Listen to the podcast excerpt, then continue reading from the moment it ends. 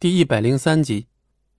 钱锋一听这话，先是一愣，随即露出一抹杀气腾腾的冷笑：“庄大哥，你有所不知呢，姓戚的这小子已经被逐出戚家了。我今天就是剥了他的皮，在戚家也不会放半个屁。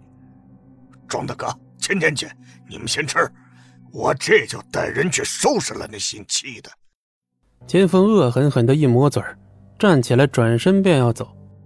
回来，那人！庄慎连忙叫住钱锋，可钱锋现在一门心思的只想赶回家去，压根儿就没听庄慎在说啥，风风火火的摔门而走，一副神挡杀神，佛挡杀佛的气势。眼看钱锋要闯下大祸，庄慎哪里还坐得住啊？立刻就要追上去。可就在这时候，李芊芊却突然拉住了庄慎的胳膊。庄慎诧异的看了眼李芊芊，显然不明白李芊芊在这个节骨眼拦住他是什么意思啊。现在的问题可不是拦不拦那钱锋了。这都什么时候了，你还有心情跟我这弯弯绕？戚先生可是跟小姐并称双黑的存在，他的脾气你心里没点数？庄慎急得额头直冒汗，李芊芊眼眸流转，却只是微微一笑：“我当然知道戚先生是双黑之一了。”正因为如此，我才要制止你。庄慎一脸的茫然不解，显然一点都没听明白。难不成你想和那前锋共进退？共进退？什么共进退？你到底在……庄慎听得迷糊，可突然间却恍然大悟，终于明白了李芊芊的意思。倒吸了一口凉气，庄慎眼中陡然浮起一丝后怕呀。还有。这是我刚收到的消息。李芊芊拿出手机送到庄慎面前，屏幕上却是一串诡异的乱码。可庄慎一看这段乱码，脸色顿时大变，一颗颗豆大的冷汗以肉眼可见的速度从他额头上沁了出来。没过多久，钱锋领着几个凶神恶煞的肌肉男，杀气腾腾地冲回家里。钱家别墅灯火通明，大门敞开，好像和平日里也没什么区别。可钱锋前脚刚进家门，耳边就传来一阵虚弱又绝望的呼喊：“爸，爸，救救我！”小龙一听到这个声音，钱锋顿时怒目圆睁，额头上青筋暴跳，冲着就进去了。爸，爸！原本几乎都奄奄一息的钱小龙，一听钱锋的声音，就像打了肾上腺激素似的，身子猛地一颤，情绪立马就激动了。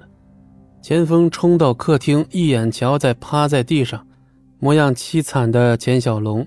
更让钱锋抓狂的是，戚不义居然坐在沙发上打瞌睡，而且戚不义可一点没把自己当外人，还开了一瓶钱锋珍藏多年、自己一直舍不得喝的红酒。哎呀，你终于来了！你是钱锋啊？爸，弄死他！必须弄死他！钱小龙那满腔怒怨终于释放了出来。说话时甚至带着几分哭腔，钱锋看着儿子被打成这副德行，眼眶都几乎快瞪裂了。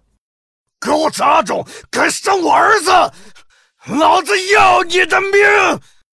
钱老板，这事你准备怎么办啊？怎么办？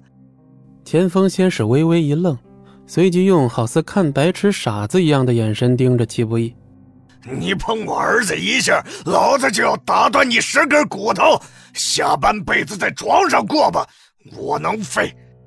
看着一脸凶厉之色，恨不得立刻把戚不义剥皮抽筋的前锋，戚不义突然微微一笑，缓缓抬起手指指向了钱小龙：“哦，钱老板，你误会了，我的意思是，你打算用什么来赎他这条狗命啊？”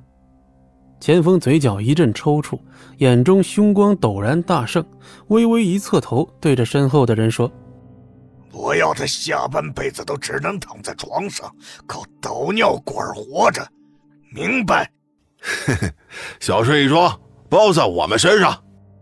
几个肌肉男揉搓着拳头，冲着戚不义露出凶残的笑容。钱小龙用尽全力，恶狠狠地盯着戚不义，只恨自己不能亲自上去打。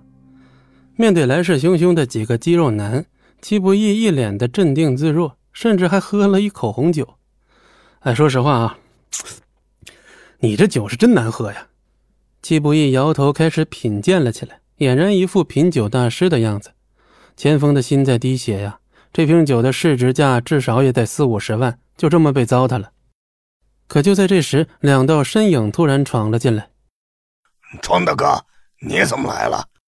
来者把钱锋看得一愣，就是庄慎和李芊芊。本集播讲完毕，感谢您的收听，我们精彩继续。